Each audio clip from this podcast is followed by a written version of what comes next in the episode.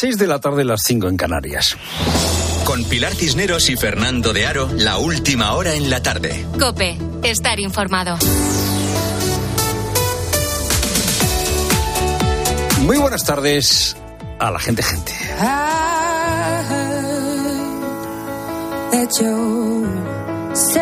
Es San Valentín y no quiero ser hater. Toca hablar uh, del amor últimamente se habla mucho del amor romántico para criticarlo. Claro, habría que definir qué es el amor romántico. Si el amor romántico es eso que se llama amor ciego, sin duda hay que criticarlo y erradicarlo, porque en nombre de ese amor ciego hay mucha posesión y mucho sometimiento. Detrás de lo que se llama amor ciego hay miles de mujeres sometidas a hombres que no las quiere libres. Y si no te quiere libre, no te quiere. No sé si a eso se le llama amor romántico, desde luego no es amor y no es romántico, es una relación tóxica. Y luego está otra cosa, luego está pues el sueño de una intensidad emocional inextinguible, el alejamiento de lo cotidiano, la excitación permanente que fatiga, la búsqueda del el alma gemela como si estuviéramos organizando una búsqueda laboral. Yo no sé si esto es amor romántico o no, a mí me suena más a producto de consumo del capitalismo avanzado. Recta final para las elecciones gallegas. El PP en Galicia ha vuelto a hacer lo que hizo Fejo. Te acordarás de que Fejo en la campaña electoral no se presentó al debate electoral de la última semana. Pues hoy hay debate electoral y el PP no va, no va al debate. ¿Sabéis cuándo va a perder Rueda? Mañana por no comparecer en el debate, porque no merece ganar quien no comparece en un debate. Ahí está, ahí está Zapatero siempre empujando a favor del actual PSOE. Eh, debaten dos socios, eh, debate el BNG y debate el PSOE. El diario El Mundo cuenta hoy que el PSOE quiere fortalecer al BNG en estos últimos días de campaña para concentrar voto de la izquierda. Desde luego, Ana Pontón, BNG, está haciendo un llamamiento a los que nunca han votado al BNG. Non importa o que votaran noutras eleccións. Quero dicirlle a todas esas persoas que son a súa candidata. Soy su candidata a esas personas que no me votaron. En realidad, esto va de bloques. Para el bloque de la izquierda, es tan útil votar al PSOE como al BNG. ¿Por qué? Porque en Galicia hay cuatro circunscripciones, Coruña, Lugo, Orense y Pontevedra. Y las cuatro circunscripciones tienen más de diez diputados, por lo que la ley DONT, que en circunscripciones pequeñas beneficia a los partidos más votados, aquí tiene otros efectos. Es decir, eh, no beneficia al PSOE o al BNG porque esté por delante del PSOE o del BNG. Se puede votar PSOE y BNG y los dos son votos útiles. Los votos que no son útiles para el bloque de la izquierda son los votos que van a sumar y a Podemos si sumar y Podemos no consiguen en las tres circunscripciones, al menos en, en una de ellas, el 3% de los votos. Las cuatro circunscripciones. Hay un mínimo que es el 3%. Podemos no hay encuesta que le dé un 3% en ninguna de las circunscripciones. Por eso Pablo Iglesias quería que la gente de Podemos votara al Benega. Sumar, ya veremos. Si Sumar no llega al 3% en ninguna circunscripción, pues no habrá sido un voto útil para la izquierda. Y en el bloque de la derecha, ¿qué pasa? Pues en el bloque de la derecha pasa lo mismo. Los votos que van a formaciones que no saquen el 3% en una circunscripción son votos que no benefician al bloque de la derecha. En este caso es Vox. En las elecciones de 2020, Vox tuvo casi 27.000 votos, las elecciones gallegas, que no reforzaron el bloque de la derecha, porque Vox no consiguió en las elecciones de 2020 en ninguna circunscripción al menos el 3%. Voto útil en la izquierda, Venega, PSOE, voto útil en la derecha, Partido Popular. España eh, puede tener también eh, en estas elecciones eh, gallegas bastante peso el voto de los gallegos que no están en España. Hay casi medio millón de votantes ya veremos, ya veremos qué peso tienen, porque pueden decidir si las cosas están muy reñidas, los votos de los gallegos que no están en España pueden ser determinantes.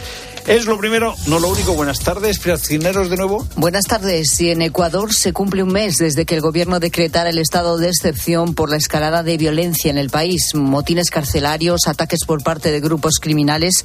Quien conoce bien las cárceles ecuatorianas del país es José Antonio Maeso, español que hoy es el capellán de la prisión de Esmeraldas. Acabamos de escucharlo aquí en la tarde. El origen no está en las cárceles del problema. El origen está en la injusticia social, sin hacer un símil ni un paralelismo en cierto modo, algunas de las organizaciones aparecen como los Robin Hood, al estilo de Pablo Escobar, que quieren retornar y rever la situación social de su pueblo y bueno, han encontrado en lo ilícito una forma de reivindicarse, ¿no? Y las llegadas de migrantes a Canarias en este año no han parado. Para que te hagas una idea, desde el 1 de enero hasta hoy ya son más de 11.000 las personas que han llegado en patera a las costas canarias. 5.500 son menores a los que los servicios sociales del archipiélago se ocupan de alojar, alimentar, de cuidar de su salud y de cualquier otro recurso que en circunstancias normales les proporcionaría a su familia de origen. Una situación que ha desbordado a muchos ayuntamientos. Eso es la realidad, en este caso, de un colectivo de especialísima vulnerabilidad que se encuentran en Canarias en una dimensión de alrededor de 5.600, 5.700 personas menores tuteladas, lo cual hace bastante difícil o prácticamente imposible una gestión adecuada de un proceso de integración y de educación para dichos niños y niñas, para la infancia no acompañada. Juan Carlos Lorenzo es portavoz de la Comisión Española de Ayuda al Refugiado en Canarias. En menos de una hora en la linterna vamos a explicar esta situación y nos centraremos en lo que está sucediendo en los países de origen de estas personas para que se lancen al mar en busca de una vida mejor. Será a partir de las 7 de la tarde. Y 63.000 personas mueren en España cada año por causas relacionadas con el tabaco, un hábito que tiene un impacto muy negativo en nuestra salud, incluso años después de dejarlo. De hecho, Fumar es el factor que más altera las defensas, así lo muestra un estudio con participación española en el que han sido analizadas más de mil personas durante diez años. Silvia Martínez. Se trata de un ingenioso experimento publicado en la revista Nature en el que todos los participantes son de la ciudad francesa de Rennes, entre 20 y 70 años y con 100 voluntarios de cada sexo por cada decenio. De todos se han tomado muestras de sangre, de heces e incluso biopsias de la piel. La principal conclusión de este estudio es que si has sido fumador, tus glóbulos blancos aparecerán alterados incluso años después de haberte quitado el tabaco. Pero hay más factores. Afectan a nuestras defensas encargadas de la inmunidad específica, que es la que adquirimos durante nuestra vida, y por lo tanto los investigadores advierten que estos resultados tienen potenciales implicaciones clínicas en el riesgo de desarrollar infecciones, cáncer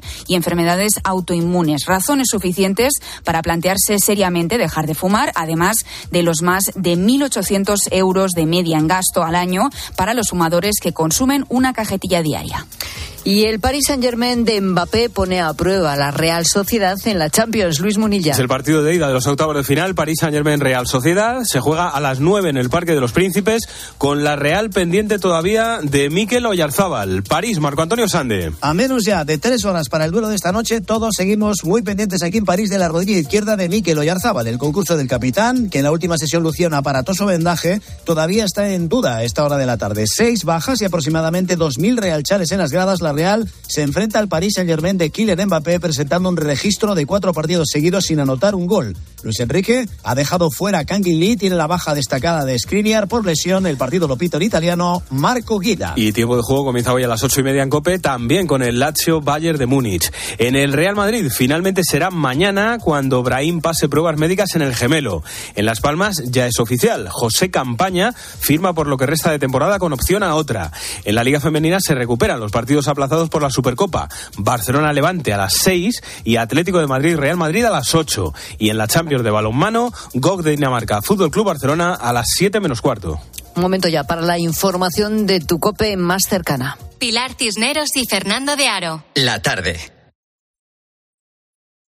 Nara Seguros de Salud y Vida te ofrece la información de Madrid. ¿Qué tal? Buenas tardes. 16 grados en Cibeles. Mañana vuelve la lluvia desde media mañana. En cuanto al tráfico, dificultades de entrada a esta hora por la 1 en Las Tablas y A2 Torrejón. De salida, A3 Rivas, A4 Butarque y Pinto y A6 El Plantío. En la M40 en Hortaleza y Coslada hacia la A3 y Pozuelo y Somosagua sentido A5. Muy densa la M50 en Boadilla dirección A5. La madre de uno de los menores víctimas de supuestas agresiones sexuales un colegio de Aruche ha ratificado ante el juez que un hombre que trabajaba como monitor de extraescolares realizó tocamientos a su hija. Después de esta primera vista, está previsto que en las próximas semanas el juez escuche los testimonios de todas las víctimas. A mediados de enero se presentaban las dos primeras denuncias que ascendieron finalmente a seis. Escuchas la tarde con todo lo que te interesa con Pilar Cisneros y Fernando de Aro.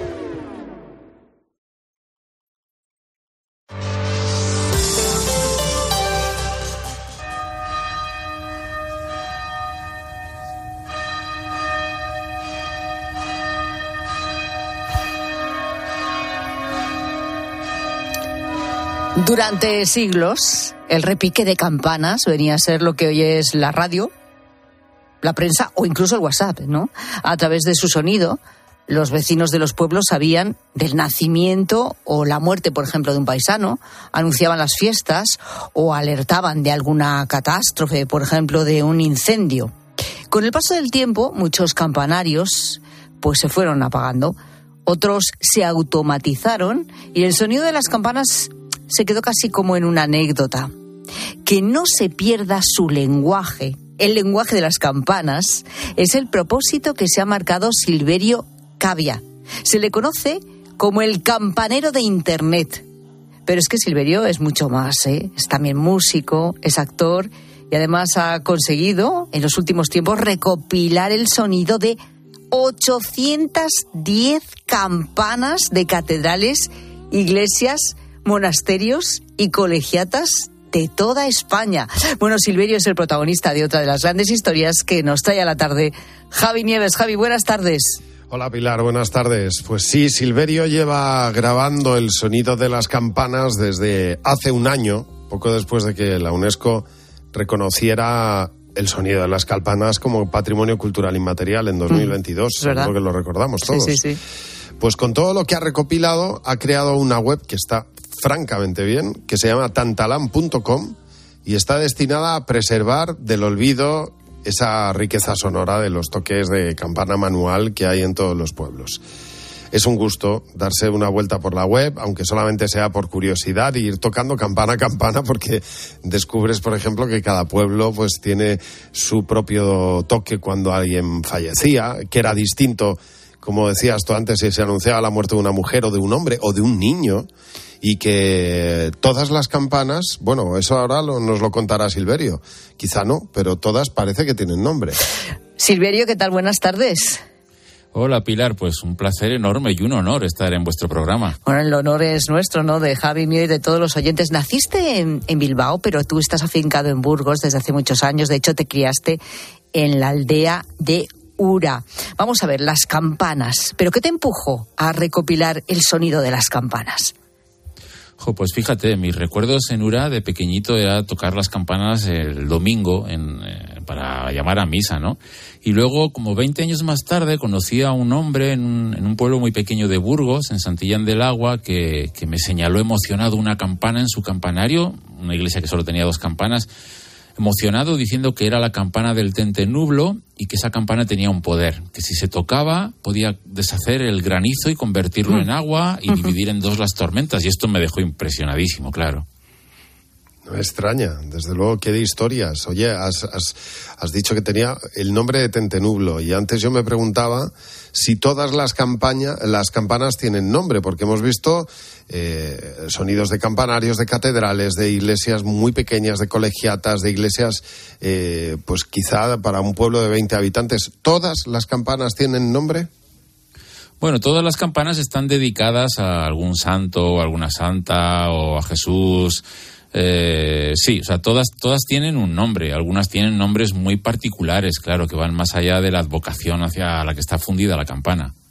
Oye, entonces entiendo por lo que nos cuenta Silverio que tú sientes esa fascinación por las campanas desde hace muchos años, pero cuando empiezas a recopilar en esta web de la que hablamos, tantalan.com, con este nombre tan sonoro además, es hace, hace no tanto, ¿no? A ver, ¿cómo, cómo lo haces? ¿Cómo, ¿Cómo lo estás recopilando? Porque esto ha tenido que ser mucho trabajo y lo has hecho en muy poco tiempo, ¿no?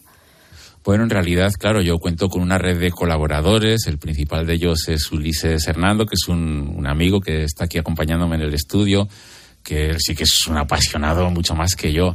Todo esto comienza como un juego casi. Hace un año, hablando con, con el sacristán de Covarrubias, que es un pueblo de Burgos en el que yo viví hace un año, pues eh, él me hablaba apasionadamente de las campanas de la colegiata de Covarrubias. Y yo quise hacerle como pues un gesto, le digitalicé el sonido de las campanas y monté una pequeña aplicación en el móvil para que tocando con el dedo en la pantalla de- del móvil en cada campana, este, este hombre pudiese escuchar el sonido de las campanas.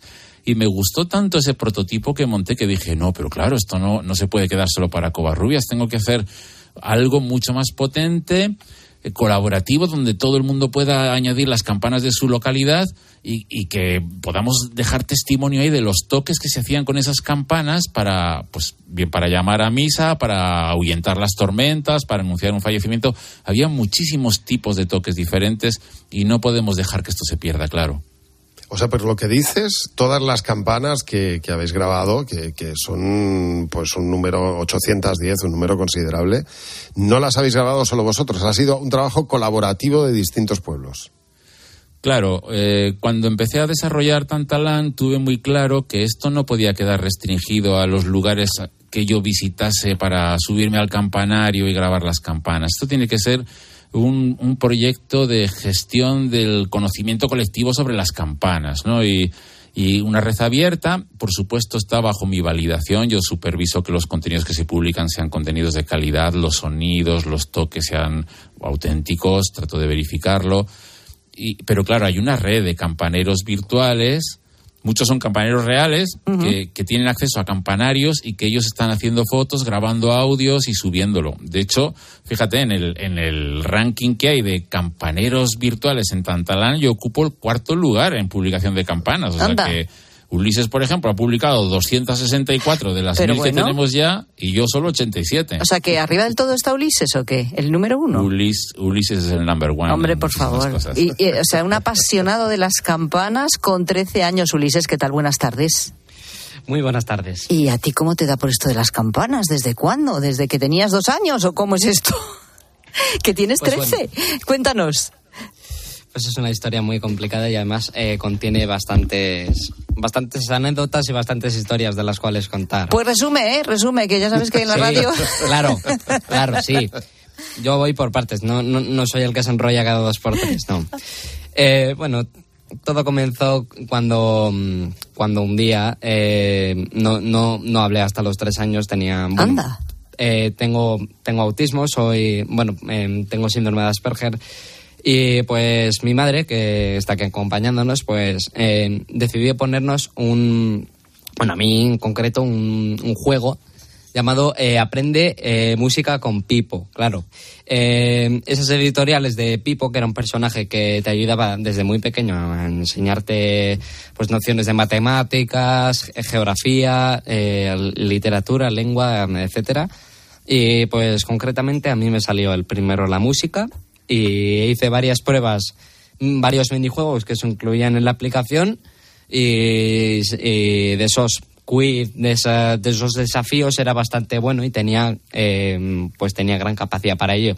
Y mis padres decidieron apuntarme pues a que estudiara sonido y demás. Y lo, y lo de las campanas todo comenzó pues cuando, cuando yo iba a estas clases a la Academia de Uber, eh, la que está, vamos, aquí al ladito de Burgos. Y claro, eh, mm, de esas clases de música que tenía me, me fascinaba una campana de bronce que tenían allí y quise, como, como era prácticamente un hobby que empecé con ello, pues claro, eh, quería comprar muchas campanas y demás. Y empecé a descubrir desde muy pequeño que las campanas se tocaban a vuelta, que eso es, que eso es una, como una conexión entre, entre, lo que son, entre, entre lo que son las personas aficionadas a la música y a las campanas. Y claro, desde muy pequeño quise aprender a tocar y ya pues con nueve años así, por ejemplo, toqué en mi, en mi primera torre y de hecho ahí fui evolucionando, fui yo evolucionando sobre temas de fundidores de campanas, sobre, sobre toques, localidades. La, la- la verdad que me sitúo en Burgos bastante bien, conozco bastantes pueblos y he tenido muchas amistades a a lo largo de, de mi vida. Pero también el meter información de la que he recopilado, que es una cosa que me llenó tanto y, y metí mucha pasión en Tantalán, gracias a Silverio, pues he sido una persona que ha, que ha puesto muchas campanas, pero sobre todo con la pasión que digamos, ¿no? Sí, sí. Totalmente, que se te nota, vamos, se te nota muchísimo. Oye, Ulises, con esto que estás contando, te voy a hacer una pregunta muy, muy práctica, muy técnica, ¿eh? Eh, el Dispara. sonido, por ejemplo, a- a- a cuando fallece alguien en, en un pueblo, ¿es igual en todos los pueblos de España? ¿O en un sitio es de una manera y en otro puedes tocar a muerto y, y sale la gente corriendo porque se piensa que hay un incendio? Bueno, los toques de las campanas pueden variar, pero no por pueblos, sino por, sino por tierras y comarcas, ¿no? Eh, por ejemplo, los toques de, de pueblos de mi tierra, que es, la comarca de las Merindades, una comarca muy bonita el norte de Burgos, son muy parecidos a los toques pegando con Cantabria y con el País Vasco. Son parecidos, pero tienen matices distintos, no, no son lo mismo. Pero, por ejemplo, si comparamos el toque, como decíais, de, de difuntos para cuando muere un hombre, si lo comparamos con el de Burgos, con el de, con, el de la provincia de, Valencia, es muy distinto. Tiene, eh, tienen maneras de tocar, instalaciones y tipos de campanas muy diferentes. Por ejemplo, aquí en Burgos tenemos el perfil romano. Quiere decir, es una campana, en vez de ese perfil tan esfelto que tiene, eh, es como un cubo dado la vuelta, ¿no? Es un perfil típica cosa que no tenemos, o sea, que no tenemos en otras partes de España y que lo he podido comprobar. Abundan más en el norte de España. Y claro, eh, Silverio también hizo varias documentaciones, no solo de campanarios, sino de toques a campanas, y hemos podido descubrir a través de los medios de comunicación, no solo YouTube eh, o Instagram, las redes sociales, eh, que prácticamente las campanas tienen esa misma función, sino que en Tantalán nos ha facilitado crear esos toques de manera, por ejemplo, como, es en, como en Scratch, como en COD o RG, que, que tú programas. Allí en Tantalán programas los toques de campanas y hemos, entre todos los fundidores de campanas que hay en la página, pues hemos eh, cogido una gran variedad de toques de campanas y de campanarios. Y claro, eso es eh, más de 810 campanas, eso es una pasada. Y claro, yo como tengo tanta afición en eso, pues lo he ido demostrando a lo largo de mi, de mi tiempo en la página. Ya te digo, como que eres el número uno, como decía Silverio, ¿no? Oye, entonces, eh, cualquier persona que nos escucha ahora, Silverio, yo, por ejemplo, cuando vaya un fin de semana a mi pueblo, yo podría grabar los toques de campana típicos de mi pueblo e introducirlos en tantalan.com. ¿Y qué tendría Claro. que hacer para ello? Es decir, eh, ¿cómo sería, mm, eh, eh, con, con qué tipo de grabadora, con qué calidad, cómo debería hacerlo? Ojo con este llamamiento que está haciendo Bueno, Pilar, yo qué ¿eh? sé, que, yo puede- estoy que puede ser una avalancha, ¿eh? Sí, sí, sí. Maravilloso. Ojalá, ojalá lo sea, claro que sí. Sí. Sí, es muy fácil. Tú te registras en, en Tantalán para Sí. tener tus, tus datos y que esas campanas que publiques estén asociadas a ti. Entonces, primero tienes que crear el campanario, ¿no? Pues el, el nombre de tu pueblo. Sí. Y luego, para añadir cada campana, tienes que hacer una foto de la campana Ajá. y grabar, lo puedes grabar con el móvil, un Ah. golpe de badajo. Agarras el Sí. badajo, Sí. eh, con la mano le das tan Sí, golpe hasta que se Hombre, yo el subiría al campanario con alguien que toque habitualmente las campanas, que también Bueno, en realidad por, por ahora lo, lo fundamental es grabar este El sonido. toque, ¿no? un, un único toque. Y una vez que tienes Ah. metidas en Tantalán todas esas campanas, las cuatro, las ocho o las dos que haya, pulsando en la pantalla del móvil replicas los toques que conozcan los campaneros del lugar, ¿no? Pues si es un toque del Ángelus, que son tres toques tan, tan, tan, Sí. un espacio para rezar el Ave María, otros tres toques, ¿no? lo replicas pulsando en la pantalla del móvil y ya queda guardado ese toque. Y entonces cuando alguien consulta ese campanario o busca en, en Tantalán, quiero ver cómo son los toques del alba, ¿no? Cuando salía el sol por el horizonte. Y elige uno, le aparecen las campanas y según va sonando se van iluminando la nota que suena en cada campana, ¿no? Para, para que sepas qué campanas hay que tocar para reproducir ese toque. Es, es como muy visual, es casi como un juego esto de Tantalán. Anda, qué chulo. Mm, mm. Pero entonces no recoge todo el toque entero, por lo que veo. Es decir, eh, o no, o si yo, por ejemplo, digo, pues ahora cómo se toca en mi pueblo cuando hay un fuego, ¿no? Para que la gente salga, que todavía eso existe. O, o no sé, que este tipo de toques. El toque Sí. completo, no. Solamente el. sí, no, no, el, el toque completo, claro. O sea, no, lo que decía es que primero hay que meter el sonido de la campana, Ya, ya, ya, pero el tañido solo de Sí, la campana, el tan.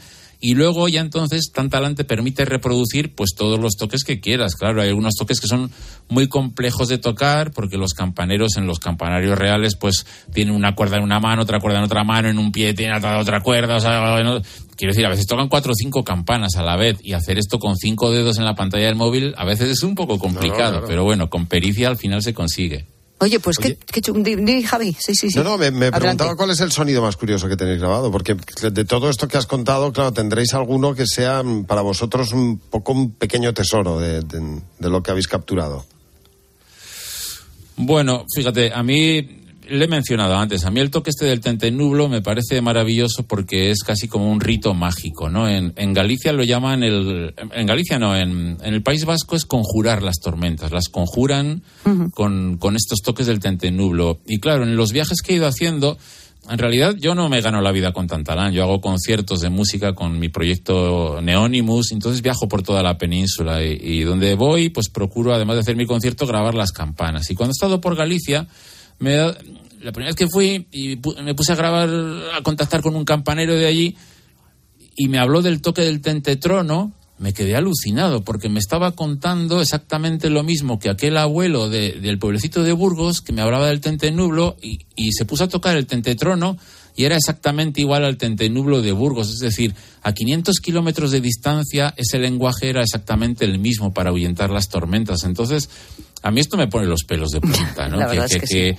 y además era un toque que, que llevará existiendo 500 años, mil Mm. años, no sabemos Sí, cuánto, sí, porque el lenguaje de las campanas se extiende muchísimos años hacia atrás, ¿no? Entonces, eh, un poco el objetivo de Tantalán es que este lenguaje no se pierda. O sea, que, que es verdad que ahora tenemos el WhatsApp para enviarnos un mensaje, pero si no hay electricidad, el WhatsApp no funciona. y Eso, las campanas eso. van a funcionar. Oye, Ulises, ¿y tienes tú algún sonido favorito, alguna campana en especial?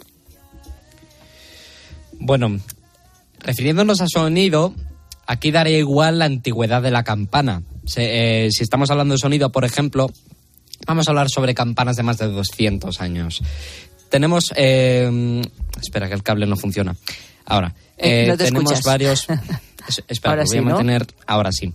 Eh, tenemos muchos sonidos diferentes de campanas. Por ejemplo, podríamos destacar eh, el sonido de la campana, eh, la campana que se volteaba a toda pastilla en Covarrubias, en la colegiata. Ah, sí, bueno, sí. llamada eh, llamada Esquilón del Fuego o dedicada a los santos patronos San Cosme y San Damián. Esa campana tiene un sonido muy peculiar a las, a las campanas que fundían en Salamanca, eh, las campanas de, de José Cabrillo Mayor, que fue proveedor de la Real Casa. eh, durante, durante muchos años en su, cabaret- en su carrera tenía una gran fundición de campanas y pues ha hecho muchas campanas con un sonido mm, eh, espectacular, tenían, tenían unos matices que no tenía otra empresa y, por ejemplo, otras campanas Qué antiguas bueno. que, tengan, que tengan un perfil bastante antiguo. Las campanas góticas, que las llamamos anteriores al siglo XVI, también tienen sonidos muy peculiares, ¿no? Que, claro, como han sido fundidas de otra relación que realmente no es la del bronce, eh, pues dan un sonido bastante raro eh, en, en diferentes matices. Bueno, pero, por ejemplo, Sí. Pues quien Claro. tenga, iba a decir que quien tenga curiosidad por esto que estás contando, Ulises, o por lo que nos ha contado Silverio, ¿no?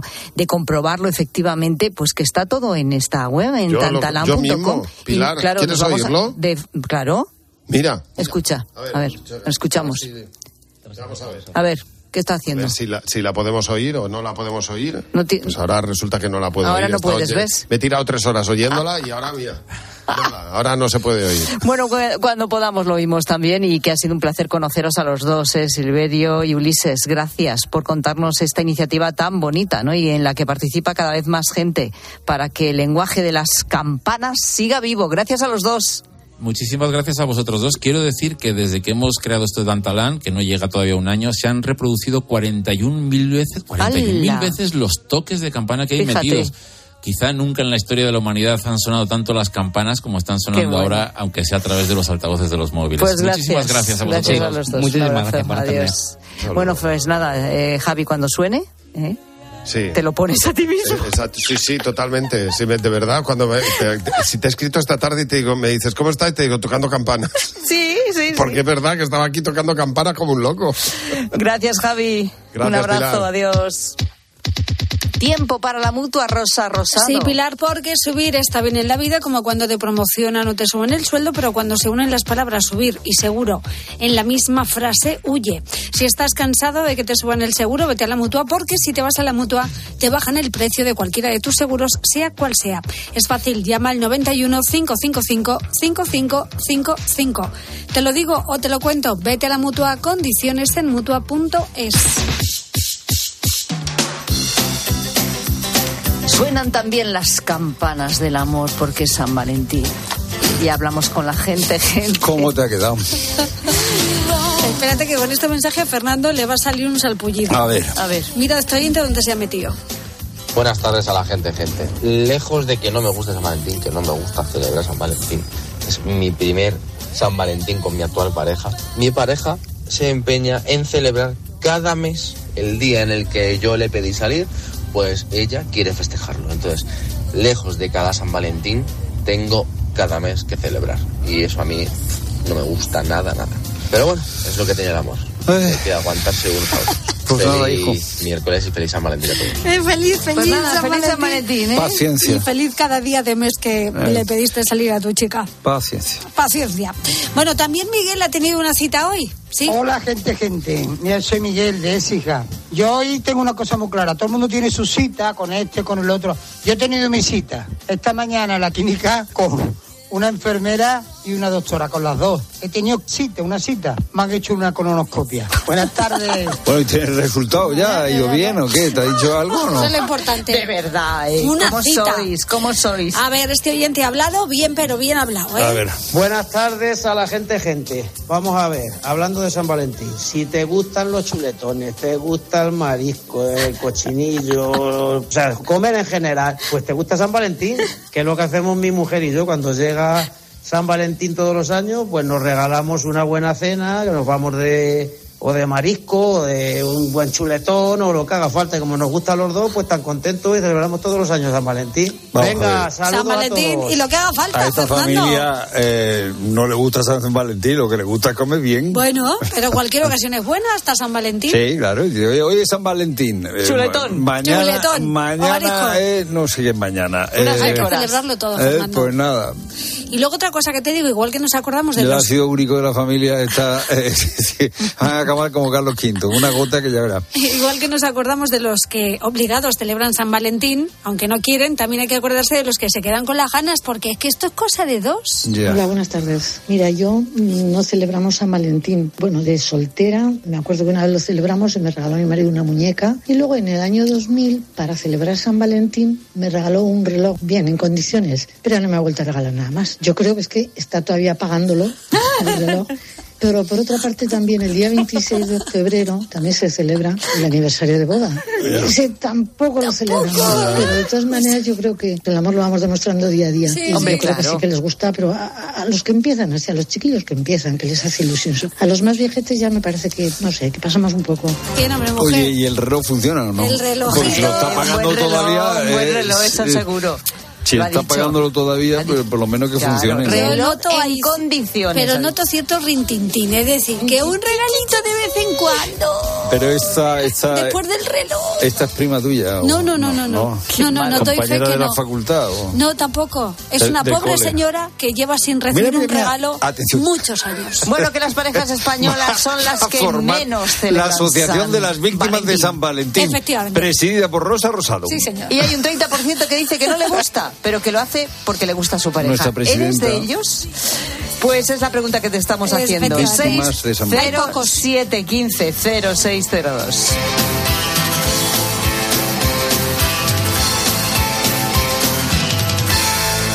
Escuchas la tarde. Con Pilar Cisneros y Fernando de Aro. Cope, estar informado. El deporte se vive en el partidazo de Cope con Juanma Castaño. Yo creo que el Barça piensa que si pone a Márquez ahora le sirve de prueba para ver si vale para el año que viene. Sí, yo también, yo pienso como tú. Yo creo que ya saben que no. ¿eh? Yo creo que ya saben que no. Que opción de futuro, Rafa Márquez no. Y si lo pone y sale medianamente bien, digamos que el Barça, por lo que sea, sale medianamente bien. Yo te digo que dicen, pues, pues que se quede Márquez. De lunes a viernes, desde las once y media de la noche. La mejor información deportiva y el mejor análisis lo encuentras en el partidazo de Cope con Juanma Castaño, el número uno del deporte. La palabra ladrón puede significar dos cosas. Clavija donde poder conectar tu coche eléctrico o persona que roba el cable de tu coche eléctrico. Ahora el seguro de coche eléctrico e híbrido enchufable de línea directa también significa dos cosas. Que además de ahorrarte una pasta, también te cubre el cable de recarga en caso de robo. Cámbiate y te bajamos el precio de tu seguro de coche sí o sí. Ven directo a lineadirecta.com o llama al 917-700-700. El valor de ser directo. Consulta condiciones. Saludos, criaturas. Soy Goyo Jiménez y, como digo en mis monólogos, ser joven es una cuestión de actitud. Pero como yo ya voy teniendo una edad, mi actitud ha sido la de acudir a Clínica Baviera para decir adiós a las gafas de cerca. Haz como yo y pide cita en el 900-180-100 o en clínicabaviera.com y corrige la vista cansada. Cuando Elena abrió su paquete de Amazon, sintió mariposas en el estómago. Tecnología de cocción rápida, en modo grill. Y con esa air fryer, Elena consiguió cumplir sus sueños culinarios por un precio de rechupete. Cinco estrellas de Elena. Productos estrella a precios estrella. Empieza a buscar en Amazon hoy mismo. Escuchas la tarde. Y recuerda, la mejor experiencia y el mejor sonido solo los encuentras en cope.es y en la aplicación móvil. Descárgatela. ¿Perdona? ¿Que ahora Movistar Prosegur Alarmas incluye una garantía antiocupación? Uf, ya verás cuando se entere mi perro. Ningún guardián puede competir con Movistar Prosegur Alarmas, la primera y única alarma con garantía antiocupación, que no solo disuade y protege, ahora también se compromete contra las ocupaciones. Contrátala en el 900-222-250 o en movistarproseguralarmas.es. De nuestra bodega Marqués de Carrión y del viñedo más prestigioso del mundo, Antaño Rioja. Un vino único con la calidad y tradición de antaño. Desde 1890, el esfuerzo de una familia. Antaño Rioja. También disponible en garcíacarrión.com. Hoy, el día, el plátano de Canarias con un 25% de descuento. Por solo 1,49 el kilo. En tiendas y en día.es. Si mientras estás disfrutando en una playa de río tu cabeza está en España pensando si van a entrar en tu casa, te interesa el seguro de hogar de línea directa, que es tan completo que además de ahorrarte una pasta, incluye cobertura por ocupación ilegal y se encarga de todo lo importante en caso de que ocupen tu vivienda, para que siempre estés tranquilo. Cámbiate y te bajamos el precio de tu seguro de hogar, sí o sí. Ven directo a lineadirecta.com o llama al 917-700-700. El valor de ser directo. Lo que te interesa saber te lo cuenta Pilar García Muñiz a mediodía. Hay novedades. Comenzamos por los alimentos, el gasto principal de la cesta de la compra. Y la primera novedad es que el aceite tendrá IVA cero. Sí, así es. Hasta ahora el aceite junto a la pasta tenía un IVA del 5%, pero... De lunes a viernes de 1 a 4, solo en Mediodía Cope encuentras las claves de todo lo que te rodea.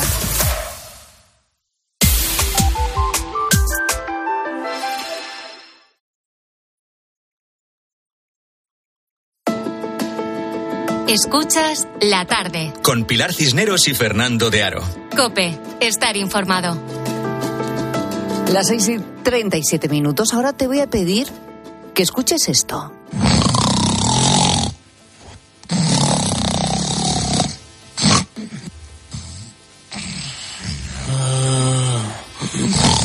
¿Qué dices tú? Pues alguien que ronca, sí, pero te has dado cuenta, ¿no? Del espacio de tiempo que de repente se queda ahí. Porque esto pasa, estás durmiendo tranquilamente y de repente puedes dejar de respirar, ¿no? Durante unos instantes. Desde segundos hasta cerca, fíjate, de dos minutos. Imagínate el agobio y el susto. A esto se lo conoce como apnea del sueño.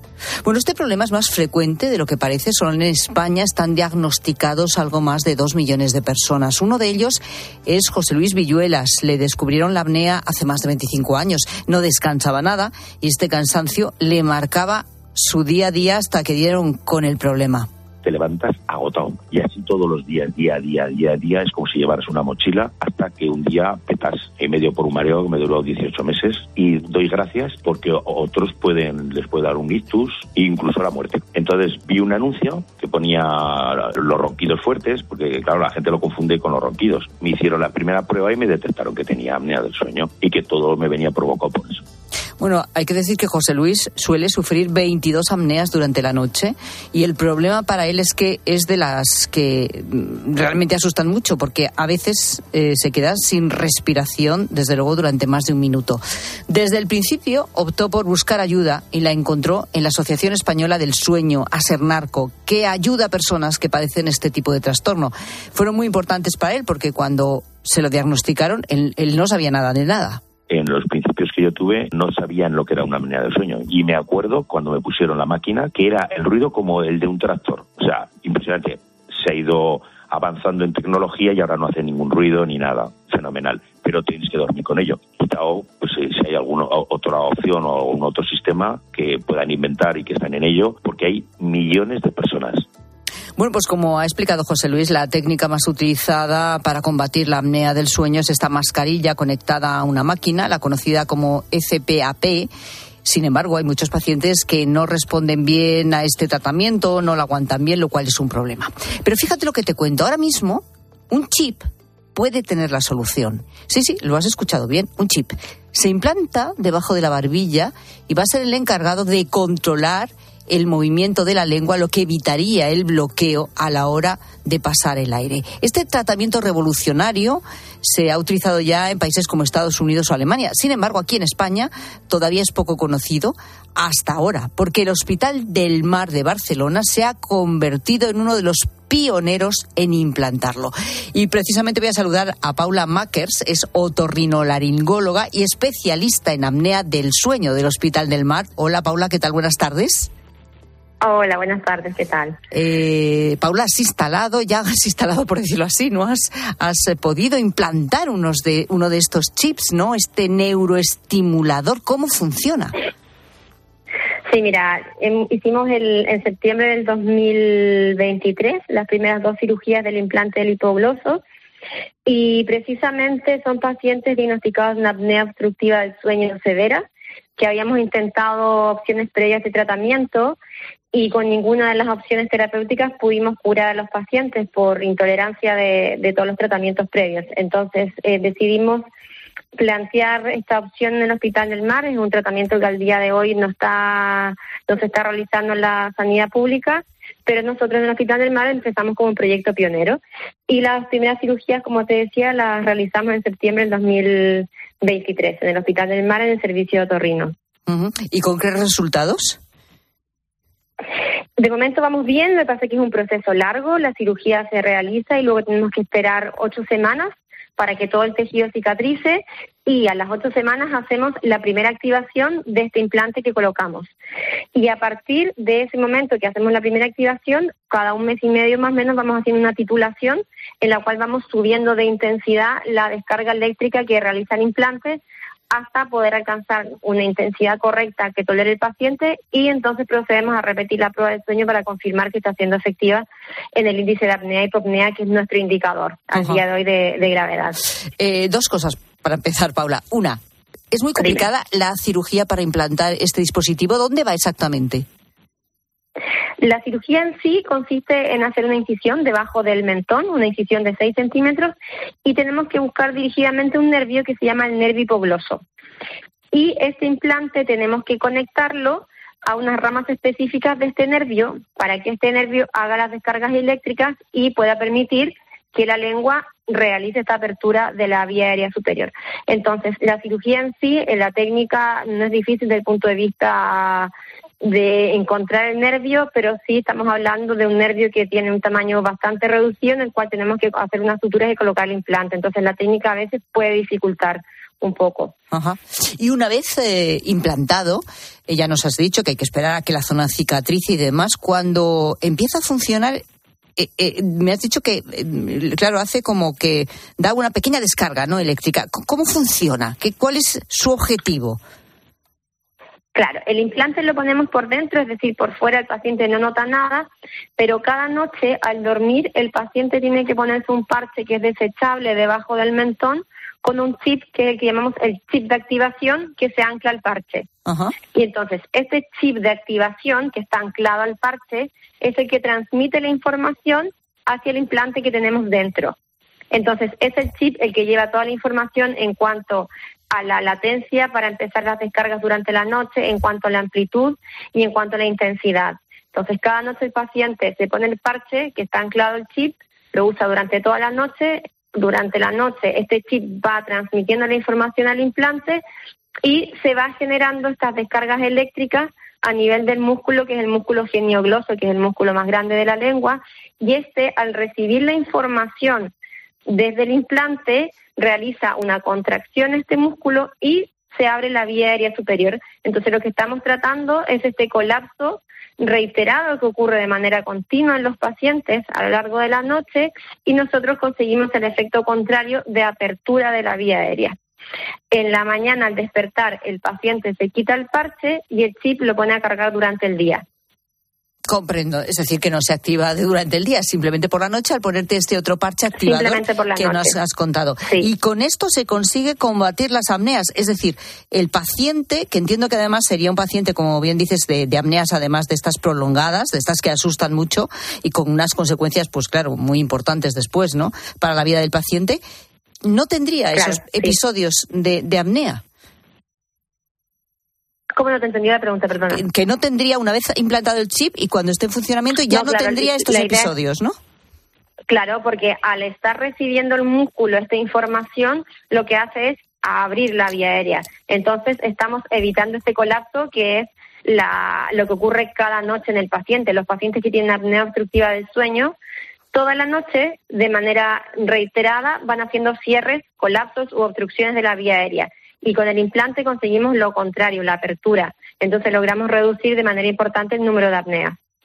Bueno, dices Paula que vosotros todavía estáis ahí con estudiando, ¿no? Con el resultado, porque bueno, el, tiempo nosotros ya vamos en la tercera en la tercera fase de titulación del implante con una mejoría clínica eh, comentada por los pacientes notable, es decir, ellos ya no sienten esta excesiva somnolencia diurna que sentían antes, ha mejorado de manera notable su calidad de sueño y a través de la endoscopia de la vía superior hemos logrado objetivar la apertura de la vía aérea mediante la activación del chip. Entonces, en las titulaciones que vamos haciendo, activamos el chip en la consulta y vamos mirando cómo se abre la vía aérea pero como aún no hemos alcanzado la intensidad máxima, estamos pendientes de unos meses de poder hacer ya la prueba de sueño, pero que la respuesta clínica y endoscópica ha sido brutal. Qué bueno. ¿Y cuántos pacientes eh, forman parte, digamos, de este primer estudio, por decirlo así? En este momento llevamos dos pacientes implantados. Pues con buenos resultados de momento, pero como decimos y como nos explicas, todavía queda un tiempo para determinar todos los resultados queda que. La, queda la fase final. En principio, desde luego van por buen camino y pensáis que van a ser también muy positivos.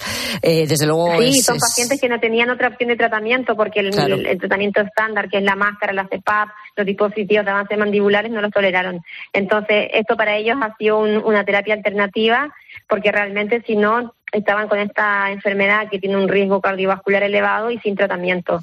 Por lo tanto, para ellos ha sido una excelente opción terapéutica. Pues muy, muy interesante. Paula Makers, desde el Hospital del Mar, gracias y buenas tardes. A vosotros, adiós. Sigue a Pilar Cisneros y a Fernando de Aro en Twitter, en La Tarde Cope y en facebook.com barra La Tarde Cope. El 18 de febrero se decide el futuro en Galicia.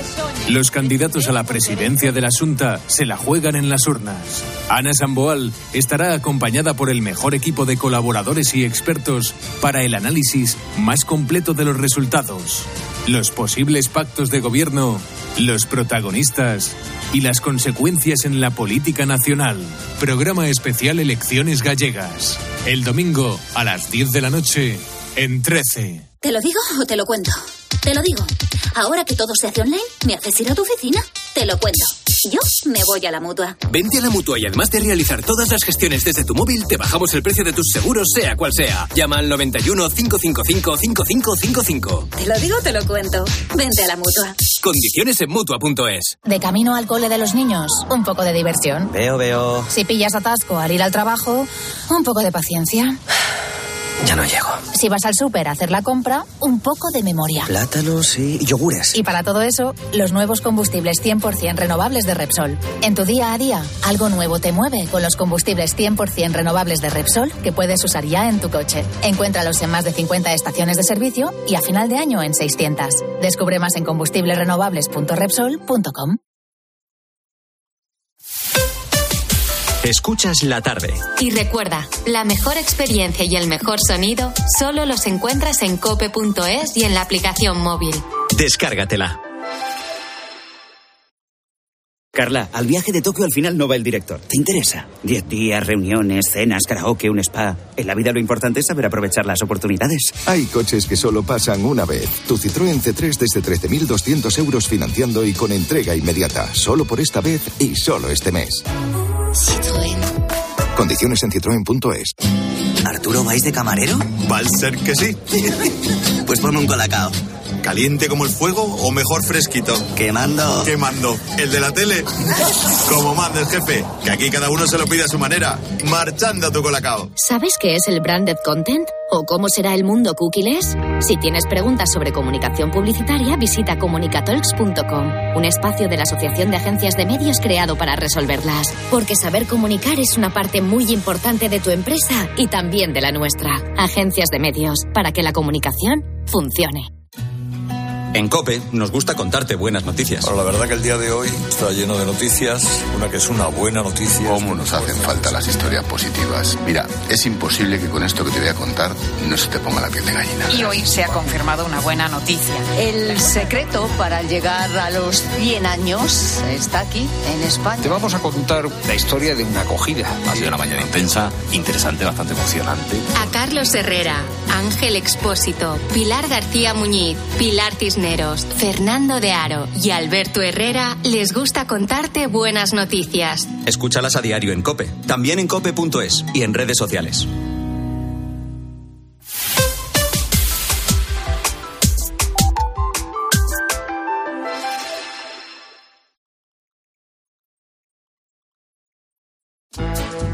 Escuchas la tarde. Con Pilar Cisneros y Fernando de Aro. Cope, estar informado.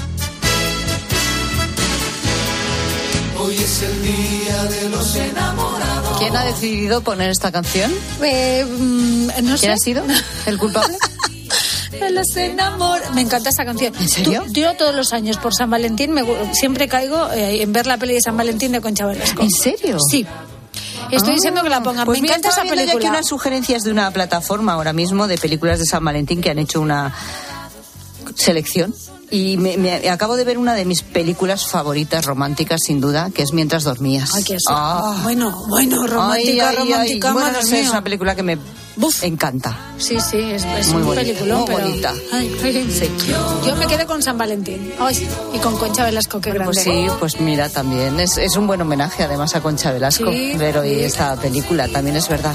Bueno, pues hija, si a ti te gusta esta canción, pues ya está, no hay más que... Pues sí. importa es el querer y por eso he de pedir que siempre vele por los dos y nos proteja San Bueno, ¿y qué dice la gente, gente? A ver. San Valentín. Que de verdad, ¿qué trabajo te cuesta tener a tu chica contenta, pobrecita mía? Hola gente, gente, buenas tardes. Pues yo estoy triste porque mi marido ni de novio ni de casado me ha regalado nunca nada el día de San Valentín, ni me ha dicho nada de nada, porque dice que es un día solo comercial y aunque realmente sea así, porque el día debe ser todos los días del año, pues tampoco el resto de los días del año me dice nada. Ya, es que esa No es la cuestión. Ahí- que sí ahí- que estoy un poco triste porque a veces no hace falta comprar nada, sino simplemente decir algo o coger una flor que te encuentres por la calle Fíjate, y regalarla. Es solamente el gesto, nada más. Gracias. Creo que esta oyente ha puesto el dedo en la llaga. Claro, ¿eh? todos los días, todos los días, que todos los días. Si no, eso no llega nunca. Que lo importante no es el regalo, sino el gesto. Hola, gente, gente. Yo la verdad es que no suelo celebrarlo, el día San Valentín, pero ayer por la noche le hice un ramen. Bueno, hice ramen, pero porque le encanta a mi marido. Ah. Y hoy, que ha comido solo porque he llegado yo más tarde, pues me ha dicho, madre mía, cómo estaba el ramen. Pues eh, no hay regalito, pero hay un detallito. No es el regalito, es el detalle. Pero eso, ¿eh? No solo hoy, sino todos los días del año. Venga, un saludito. Ah, pero que normalmente no te dice que está buena la comida cuando... Sí, Bueno, en supongo fin. que sí, sobre todo si le hace el ramen que le encanta. Pero es un detallito. Ah, te sabe hacer ramen y todo. Sí, es un detallito que le ha hecho por San Valentín. que a guay. lo mejor el marido no se ha dado cuenta de la fecha que es, pero bueno, ahí tiene su regalito. Pero bueno, San Valentín es un día que no deja indiferente a nadie. Buenas tardes, gente, gente. Vamos a ver, día de San Valentín es clara y absoluta y rotundamente una cursilada. Pues aunque San Valentín me parece una fiesta excesivamente comercial, yo la celebro siempre. Pues yo hoy le he llevado a mi mujer unos girasoles que le gustan mucho. San Valentín es un día impostado. El amor de verdad se demuestra todos los días a tu pareja. Pues yo odio San Valentín. La suerte que tengo es que mi mujer nació el 14 de febrero y nada, pues mato a dos pájaros de un tiro. Efectivamente, este es de los nuestros, de los que lo festejan, pues eso casi obligado, ¿no? Porque es el cumpleaños. Claro. A ver, que A ver. vamos a terminar Eso. con eso. Vamos a poner la- la- los puntos sobre las síes. Esta Venga. gloria de Ciudad Real. A ver. Hola, buenas tardes. Vamos a ver, que no creo yo que sea una obligación hacer una cenita del Día de los Enamorados y que se puede estar queriendo todo el año a tu pareja y además a también aprovechar y hacer una cenita el Día de los Enamorados. Creo que no quita una cosa de otra, que parece que creen que es como que me voy a ir a Cabazanja, por Dios, el Día de los Enamorados. Me van a obligar a ir a Cabazanja. Pero que es una cosa agradable, vamos a ver. Vamos, no vamos a tomar con, con tantas tonteras. A ver, pues un día como otro cualquiera y lo- no importa querer los 364 días del año para también hacer una cosita especial ese día. No creo yo que tenga esto tanta tanta polémica. Venga, Pues sí, buenas pues sí, razón. Pues sí tiene discurso de cada año Pues el mismo. pues ya está, pues muy bien. Foto de un detalle, de un pormenor que es un por mayor. Foto de un montón de tierra, un montoncito de tierra rubia, tierra recién cavada como la de un bancal en un huerto. Tierra con algunas piedras que han recibido el golpe de la azada. Un hombre se ha sentado en el suelo del jardín, donde hace mucho tiempo que nadie pasea desnudo. En un jardín donde hace mucho tiempo que todo el mundo, cuando comienza a refrescar, se esconde detrás de los árboles. El hombre sentado en el suelo extiende una mano y agarra con fuerza la tierra de oro. La piel la tiene arrugada por la pena. Excava un poco con los dedos con un gesto que es la despedida de quien no quiere despedirse. La palma abierta empuja con ligereza, sin hacer fuerza, como si debajo tuviera todavía el tacto caliente de la carne amada. Pero el último beso ha sido un beso frío, un beso que llegaba de un lugar misterioso. Mientras el hombre se apoya en el bancal, escucha a los buenos amigos, a los amigos bien intencionados que le desean al que yace que la tierra le sea leve. Pero la tierra no le puede ser ligera al que reposa en el huerto. No le puede ser ligera la tierra porque sus huesos nacieron para florecer, no para convertirse en abono de lilas. No nació para ser uno de tantos que solo germina como un rosal de flores negras. La tierra no le puede ser leve porque el que ahora yace en el huerto nació para nacer, nació para seguir naciendo, no nació para ser polvo de una ciudad devastada, polvo de estrellas. El hombre de la foto agarra la tierra, dice te quiero y los amigos escuchan, tú no morirás nunca.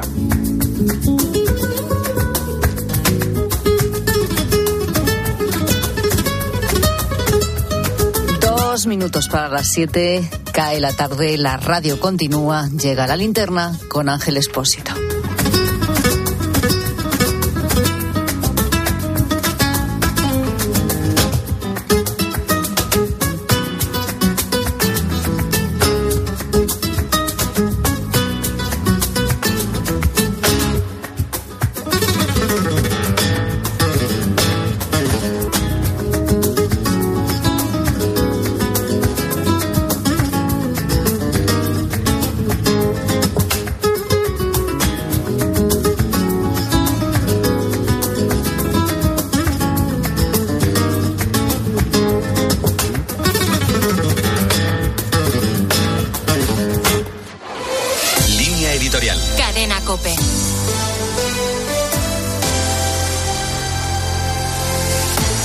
Las amenazas casi tabernarias de Vladimir Putin a Estonia y a su primera ministra Kaya Kalas, a la que ha declarado en búsqueda y captura, nos encontramos en un nuevo escenario europeo marcado por las pretensiones imperialistas del mandatario ruso.